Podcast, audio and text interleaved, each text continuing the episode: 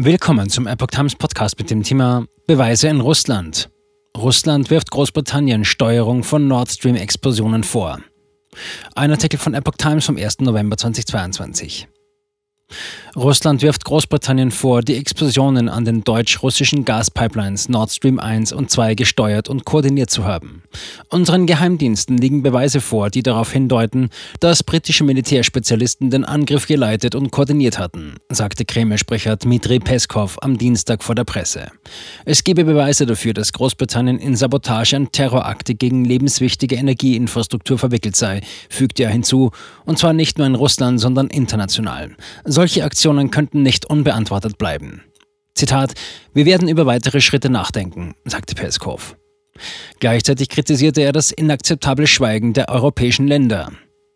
Moskau hatte London bereits am Samstag beschuldigt, in die Explosionen verwickelt zu sein.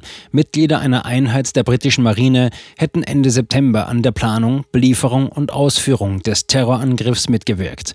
Das erklärte das russische Verteidigungsministerium am Samstag im Online-Dienst Telegram. Der Kreml warf Großbritannien auch eine Beteiligung an Angriffen auf die Schwarzmeerflotte auf der Krim am Samstag vor. Großbritannien dementiert.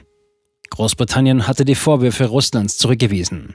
Um vom desaströsen Versagen bei der illegalen Invasion der Ukraine abzulenken, bediene sich das russische Verteidigungsministerium Falschbehauptungen epischen Ausmaßes. Das schrieb das britische Verteidigungsministerium am Samstag im Kurzbotschaftendienst Twitter. Die insgesamt vier Explosionen vor der dänischen Insel Bornholm im September hatten mehrere Lecks in die Nord Stream Pipelines gerissen.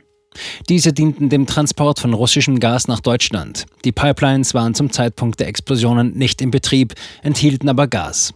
Russland hatte sich wiederholt darüber beschwert, dass es nicht in die internationale Untersuchung zu den mutmaßlich durch Sabotageakte verursachten Lecks einbezogen worden sei.